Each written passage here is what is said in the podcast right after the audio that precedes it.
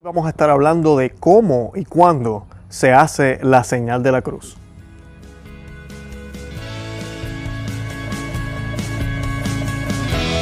Bienvenidos a Conoce, Ama y Vive tu Fe. Es el programa donde compartimos el Evangelio y profundizamos en las bellezas y riquezas de nuestra fe católica. Les habla su amigo y hermano Luis Román y quisiera recordarles que no podemos amar lo que no conocemos y que solo vivimos lo que amamos.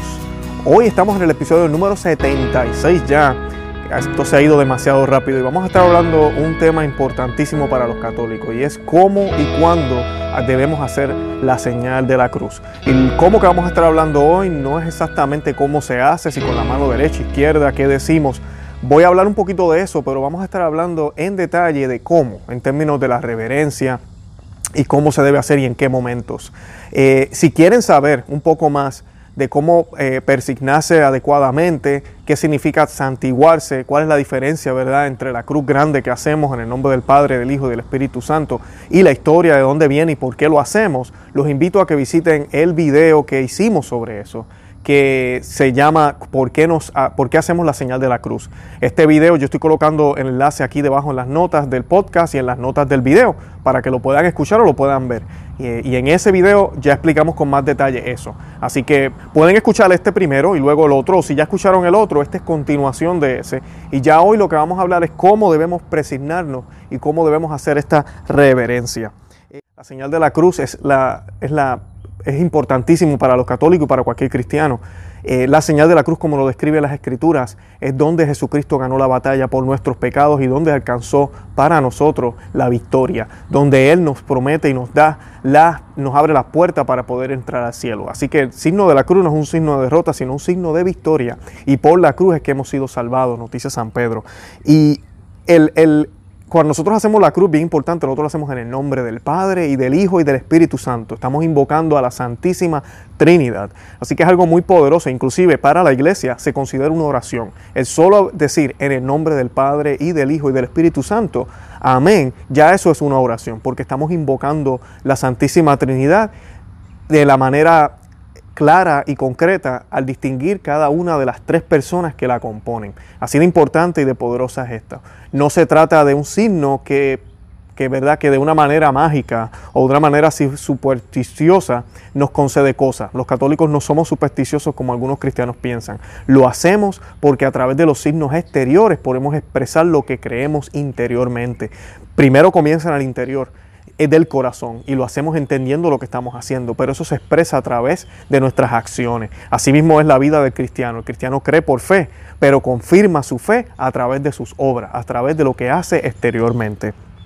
Y la señal de la cruz, primero que nada, debemos hacerla con plena conciencia. Debemos entender lo que estamos haciendo y debemos saber lo que estamos haciendo. Eh, debemos hacerla con reverencia, con convicción, de una manera correcta, ¿verdad? Debemos hay personas que siempre nos dicen de que vamos a utilizar los dos dedos o si no estos tres, ¿verdad? Para simbolizar la Trinidad. También puede ser la mano, no hay problema con eso, aunque eso es la manera como más moderna de hacerlo. Pero lo importante es tomarnos el tiempo, hacerlo en el nombre del Padre, del Hijo y del Espíritu Santo. Y hacerlo con tiempo, con calma, no como un garabato, con prisa y con, ese ajoro por terminar y salir del paso o solo por cumplir.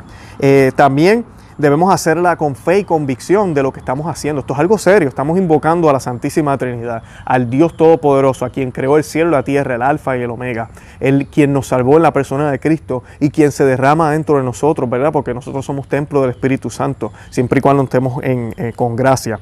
Y como les dije, se debe hacer con solemnidad y se debe hacer con respeto. Eh, cualquier otro lugar muchas veces tenemos saludos especiales, eh, por ejemplo con los gobernantes, eso lo vemos muchísimo en los lugares de, de gobiernos, en la política, donde hay un protocolo, hay una reverencia, hay unas cosas que hacer, donde las personas se sientan de esta forma, donde nos comemos de esta manera, donde decimos y hablamos de esta eh, manera o de particular. Así mismo debe ser para Dios y debe ser hasta más especial, porque Dios es Dios, es la persona más importante, es el principio, es la existencia misma. Sin Él nada existiría, sin nada sin Él nada podría ser. Y debemos hacerla con la intención de, invocarlo a Él. También la Iglesia Católica en el manual de 1986, el manual de indulgencia, de indulgencia, disculpen, de 1986, eh, dice en el numeral 55 que se le concede indulgencia parcial al fiel cristiano que haga la señal de la cruz diciendo las palabras de costumbre, en el nombre del Padre, del Hijo y del Espíritu Santo. Así que se nos conceden indulgencias. ¿Qué son indulgencias? Son esas ayudas que la iglesia nos puede dar. Vamos a hacer otro tema sobre las indulgencias, pero es eso, es esas oraciones que recibimos, esas gracias que recibimos por ser parte del cuerpo de Cristo. Y dependiendo del momento en que hagas la señal de la cruz, tú puedes darle un sentido especial. Y aquí tenemos la oportunidad de evangelizar, pero también tenemos oportunidades para hacerla múltiples veces durante el día. Y no como locos o como papagayos, sino lo vamos a hacer de una manera este, inteligente. Por ejemplo, al levantarme. Cuando yo me levanto en la mañana, lo primero que yo debería pensar es en Dios. Y a veces nos levantamos pensando en qué tenemos que hacer, nos levantamos con el estrés, nos levantamos pensando en las preocupaciones, nos levantamos tristes porque es lunes y tenemos que ir a trabajar, nos levantamos cansados porque tal vez no dormimos bien. Las madres y padres que me escuchan, tenemos infantes en la casa, no nos dejaron dormir y ya sonó la alarma y estamos todos amargados y cansados porque tenemos que levantarnos. Pero independientemente de todos esos sentimientos, debemos tomar un segundo, dos segundos y hacer la señal de la cruz en el nombre del Padre, del Hijo del Espíritu Santo y levantarnos. También antes de orar, cualquier oración que hagamos, eso es una costumbre que debemos tener, debe ser requisito para la oración. Los protestantes, ¿verdad? No hacen nada de esto. Ellos simplemente juntan las manos y ya comienzan a orar. Nosotros debemos hacer la oración de esa manera. Debemos comenzar invocando la presencia del Espíritu Santo. Así que ya tendrías dos, porque todos los días debemos orar. Así que tendrías dos veces ya que estás haciendo la señal de la cruz. Y si practicas el Santo Rosario, tienes esa devoción de hacerlo todos los días, como yo sé que muchos de ustedes lo hacen. Antes de comenzar el, Santo Rosario, también hacemos la señal de la cruz, nos persignamos y hacemos la señal de la cruz. Antes de comer, mínimo comemos tres comidas. So, ahí tienes tres cruces, ¿verdad? Nos, nos, persignamos tres veces, estaríamos haciendo la señal de la cruz. Tres veces, miren qué bendición. Cada vez que comamos, desayuno, almuerzo y cena. Además de que vas a estar evangelizando de una manera increíble. Yo les contaba en el otro video de que hay un testimonio de una persona que casi se suicida y esta persona estaba en el aeropuerto y al ver al individuo estaba solo esta persona en el aeropuerto, el otro individuo, y él está mirándolo y él va a comer. Y este individuo hace la señal de la cruz antes de comer. Para la persona que estaba pensando cuando llegara al hotel suicidarse, ese momento fue un momento de, claridad, un momento en el cual él se dio cuenta de que si ese individuo que está solo puede estar acompañado de Dios, porque yo no puedo estar acompañado de Él. Y, esto lo, lo ayudó a salvarse la vida. Así que tú nunca sabes quién está mirando. Y además de esto, le podemos dar el ejemplo a nuestros hijos, le podemos dar el ejemplo a nuestras amistades. Y lo más correcto, estamos dándole gracias a Dios por todo lo que tenemos. Así sea por nuestro trabajo, Dios te da la salud. Si no fuera por Dios, tú no pudieras estar respirando ahorita mismo. Cada respiro es una manifestación de las intenciones que Dios tiene para ti, del plan que tiene para ti. Así que antes de comer, hacemos la señal de la cruz. Antes de conducir o viajar, eso es importante. No sabemos, ¿verdad? Que el Señor nos proteja. No sabemos si vamos a llegar vivos. So, antes de montarnos en el automóvil, si tienes el privilegio de conducir todos los días, haz la señal de la cruz si viajas, ¿verdad? Utilizas el tren, utilizas el autobús, eh, lo que sea que utilices para llegar a tu trabajo, al lugar de, donde vayas a él, a tu destino, igual presígnate antes de llegar allá. E encomienda a todos los que se van a encontrar contigo durante el camino. Encomienda a los que están viajando contigo. Encomienda a los que viajan y pasan delante de ti, al lado tuyo, a que también puedan llegar bien y que no tengan un accidente.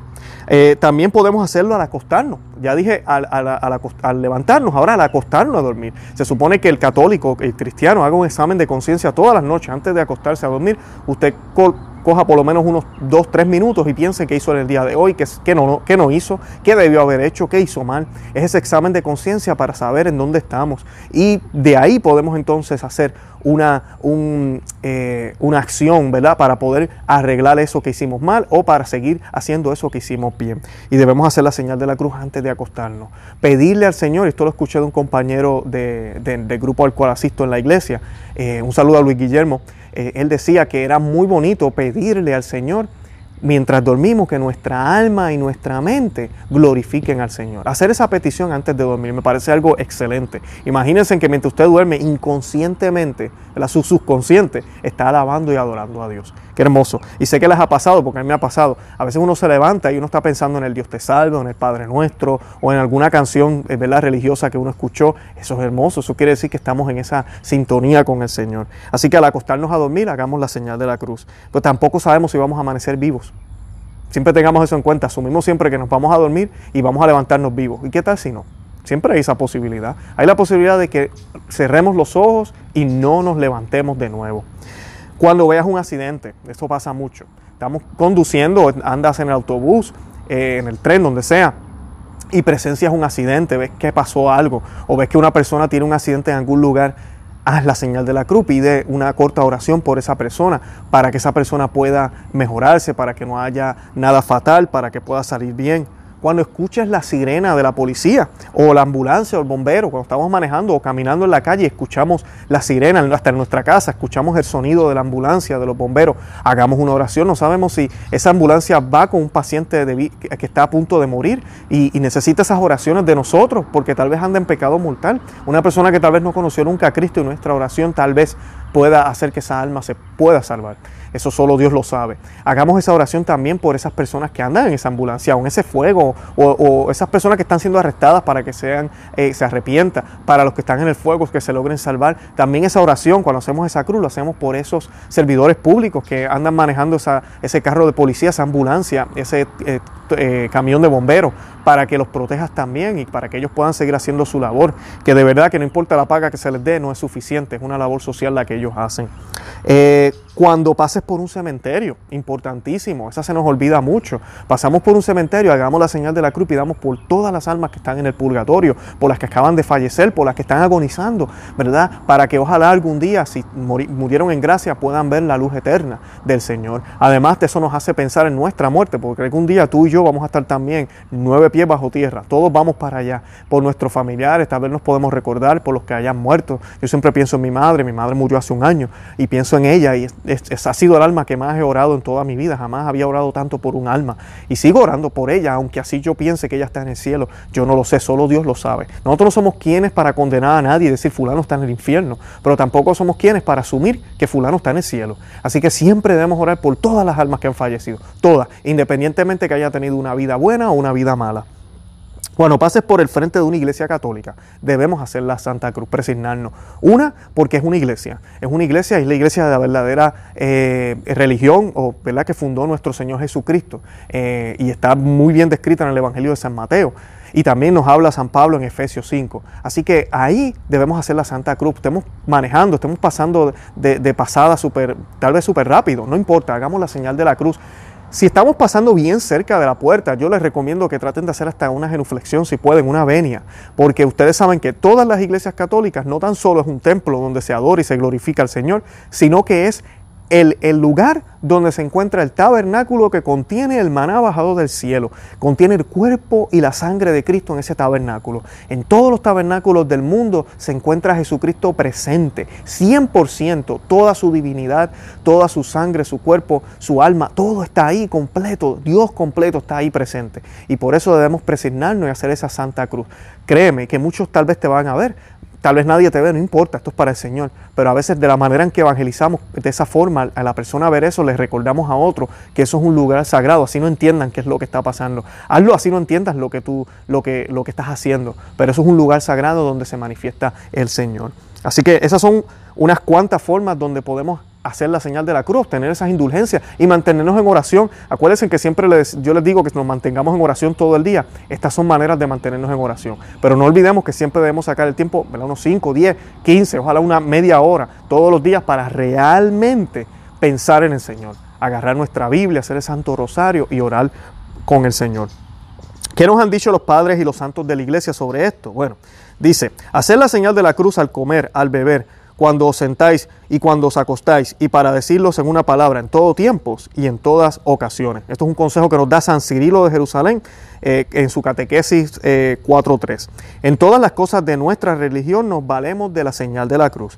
Por esto, la cruz se llama signo, porque usamos de ella con el fin de que, se, de, de que no se acerque mal alguno que nos infecte.